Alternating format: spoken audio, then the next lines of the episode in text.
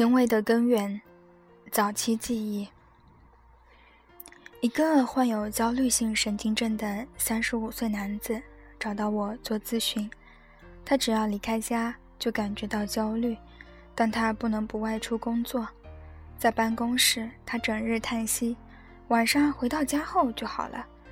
当我问及他的最初记忆时，他提到。我四岁时坐在家里窗户前看街上来往的人，我觉得挺有意思。在工作中，他也是只喜欢看着别人做，自己不喜欢做。帮助他改变现况的唯一办法就是改变他不愿与人合作的认知和想法。我们责备他或给予药物治疗都没有什么用处。他的最初记忆提醒我们可以通过为他找一些需要他注意力的工作来给予帮助。我们发现他喜欢观察，而且患有高度近视，所以为了看清楚事情，他会注意力高度集中。在工作中，可以让他高度集中的也是看，而不是做。事实上，我们可以找到事情来将看和做都融入进去。痊愈后，他找到了需要自己注意力的工作，他开办了一家画廊。通过这种方式，他找到了自己为社会做出贡献的方式。一个患有失语症的三十二岁男子前来治疗，他不能说话，只能一一的发声，已经持续两年了。两年前，这个男子不小心踩到了一块香蕉皮上，摔倒并撞到了出租车出出租车玻璃上。接下来两天就一直头疼恶心，不停呕吐。他显然是患脑震荡了，但这并不应该成为他患失语症的原因。他的喉咙并没有受到损害，他在随后长达八天之久的日子里说不出任何话。他把这归咎于出租车司机，并告上法庭，要求得到赔偿。如果因为这次的事故他在身体上有所损伤，比如伤伤残，那他胜诉的几率会更大。我们没有必要怀疑他在说谎。或许事故之后，他发现自己说话困难。但又找不到原因，而为了有利于自己胜诉，开口说话也就显得没有必要。这个患者曾找到喉科专家给予帮忙，但是专家也找不到任何毛病。当我问到他最初记忆时，他提到：“我记得自己躺在摇篮中来回摇晃，后来好像是摇篮的挂钩脱落了，摇篮掉到地上，我受了重伤。”现实生活中，他特别喜欢摔跤，很少人会对这项运动感兴趣，而他却最喜欢这个。当我掉下后，门开了，母亲惊慌失措地跑进来，看样子是吓坏了。他觉得是自己的行为引起了母亲对自己的关注，另一方面，他觉得母亲不称职，对自己照顾不周。所以，他认为出租车司司机及出租车公司也犯了同样的错误，对自己照顾不周。这是被宠坏的孩子的生活模式，总想从他人身上找原因，追究责任。我五岁的时候，从二十英尺高的地方摔下来，然后被一块木板压住了，然后有长达五分钟，我都开口说不了话。这段记忆也反映了同样的问题。此患者很容易丧失语言能力，他在这个方面好似很有经验，并可以归结于摔跌倒事件。虽然我们认为摔倒跟失语之间没有什么关联，但他不这么认为。所以我们需要改变他只要跌倒就会失语的想法，让他认识到两者之间不存在什么联系，而且一次车祸也不至于使自己两年多不能说话。只有这样，他才可以痊愈。接下来的记忆解释了他为何不能认识到这种错误想法的原因。我母亲又跑了出去，看上去很激动。他的两次摔倒都引起了母亲对自己的关注。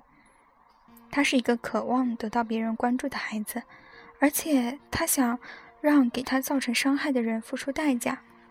这种事情如果发生在其他被宠坏的孩子身上，也有产生这样的结果，只不过不一定产生失语症。一个人的生命态度是由他的经历所决定的。一个二十六岁的男人找到我，因为他一直没有找到合适自己的工作。八年前，他的父亲给他找了一份经济行业的工作，但他没有兴趣，便辞职了。他打算找其他的工作，也一直未果，因此他经常失眠，甚至出现过自杀的念头。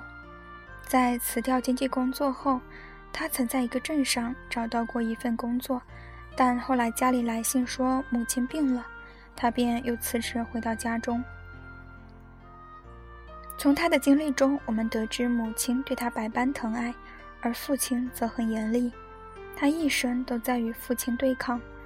在交谈中，我们得知他是家里最小的孩子，也是唯一的男孩。他有两个姐姐，大姐和二姐都喜欢管制自己，父亲总是不停地指责自己。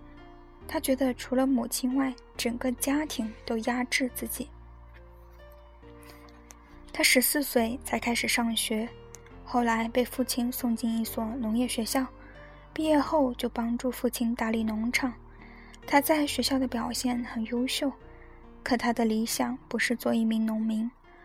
后来，父亲帮他找了一份经济工作，他竟然在这份自己并不喜欢的工作上坚持了八年。他的解释是为了母亲才坚持的。小时候，他很懒散，胆小怕黑，害怕自己一个人待着。每当听到孩子邋遢懒散的时候，我们一定可以找到总是要求孩子讲究卫生的大人。当我们听到孩子胆小怕黑的时候，我们一定可以找到一个经常注意陪伴他的大人。对于这个年轻人而言，这个大人就是自己的母亲。他与别人交往觉得很困难，但却总能够跟陌生人很好的相处。他对恋爱不感兴趣，所以没有谈过恋爱。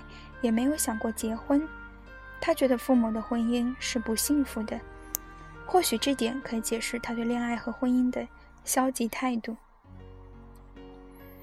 他的父亲要求他做经济工作，而他自己想做广告，可他很清楚家人并不会支持他、资助他。在这点上，我认为他的行为目的是为了对抗自己的父亲，因为在他做经济工作时也攒了一些钱。但他并非将此投入自己的广告事业上，可以看出，他此前想要做广告，也只是为了对抗父亲的意愿。这个最初记忆反映出了一个被宠坏的孩子对于自己父亲的对抗。他记得自己父在父亲餐馆帮忙的情形，他喜欢洗盘子，并将盘子从一张桌子搬到另一张桌子上。可父亲觉得他这是玩耍行为，非常愤怒。父亲甚至在顾客面前打了他一个耳光。这一经历成了他一生对抗父亲的根源。现在他依然没有正儿八经的工作的想法。我觉得他是借此伤害父亲，以此得到快感和满足。他的自杀想法也并不难理解。每一个自杀行为都是一种责难。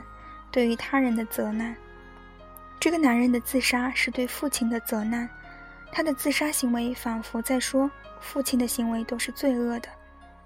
他将自己职业的不如意归咎于父亲，父亲给出的建议他全盘否决。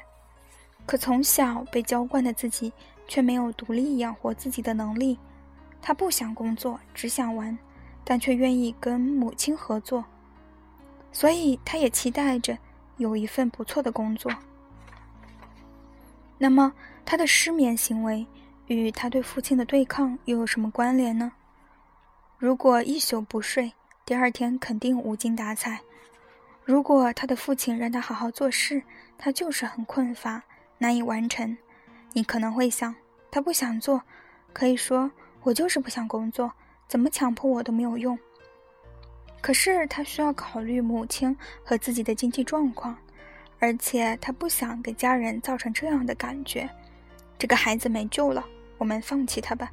于是，为了给自己不是故意不工作找个理由，他就出现了别人看上去合情合理的症状——失眠。起初我询问他的梦，他说自己从不做梦。后来他提到一个常做的梦，他梦到有人往墙上扔球，而球总是弹开。这个梦看上去没有什么特别之处。那对于我们寻找他生命意义有帮助吗？我问他。当球弹开后，然后呢？他说：“球弹开，我就醒了。”这样，他将自己失眠的整体情况做了交代。他把梦作为闹钟，将自己叫醒。在他的认知里，每个人都像球一样推自己向前，强迫自己不想做的事情。他梦到有人往墙上扔球，而且每次都会被惊醒。第二天，他便因睡眠不足无法工作。如果父亲着急的等他工作，他就用这种方式给予抵抗。如果他这么做只是为了抵抗父亲的意愿，想出这样的手段的确是蛮聪明的。但从生命意义上来看，他这么做对自己、对别人都是不对的。所以我们需要帮助他改变。我对他的梦进行了解析，此后他便再也没有做过这个梦。可他还是常常半夜醒来，因为他梦的目的已经被人揭穿。所以他已经没有勇气再做这个梦，但为了第二天不能正常工作，他还是要把自己弄得失眠不足、疲倦不堪。如何帮助他？唯一的办法就是帮助他跟父亲合作。如果他的注意力一直放在与父亲对抗上，那他永远都好不了。开始时，我像往常做咨询一样，先顺从他的想法。我说：“你的父亲确实做的不对。”他怎么可以对你发号施令呢？他利用自己的权威来压制你，太不理智了。他需要治疗，但是你能做什么呢？你指望他做出改变吗？如果天下雨了，你怎么办？除了打伞或者打车，与雨对抗，其他一切都毫无意义。现在的你就像在对抗雨一样，但你觉得现在的方式就是最好的对抗办法。可事实上，这种方式对你造成的伤害更深。我把他身上所有的问题都关联在一起：他对工作的排斥、自杀念头、离家出走、失眠等。我给他解释说，这些都是他要惩罚自己父亲的方式。我给了他一个分析：如果晚上睡觉时总担心自己醒来，你就会把自己搞得很累，第二天无法工作。然后你父亲就很生气。我想让他面对现实，他的注意力都放在了对抗父亲上。如果我不制止这种对抗行为，任何治疗都是无济于事的。他是一个被宠坏的孩子，这点我们早已知晓。现在他自己也有所觉悟了。这种现象类似于恋母情节及俄狄浦斯情节。一个男人对父亲百般伤害，但对母亲却百般依恋，这与性无关。他的母亲很宠爱他，父亲却恰恰相反。他所受到的这种不良教育，导致他对生命意义的错误解读，这与遗传也无关。他的这些行为，并非是遗传了原始人杀死部落首领这样的基因，他的行为出自他的经历。任何孩子都可能表现出。这种行为，如果有一个宠爱自己的母亲和一个严厉对待自己的父亲的话，如果一个孩子总是与自己的父亲对抗，而自己又缺乏独立自主的能力，我们就可以很容易理解这种行为的根源了。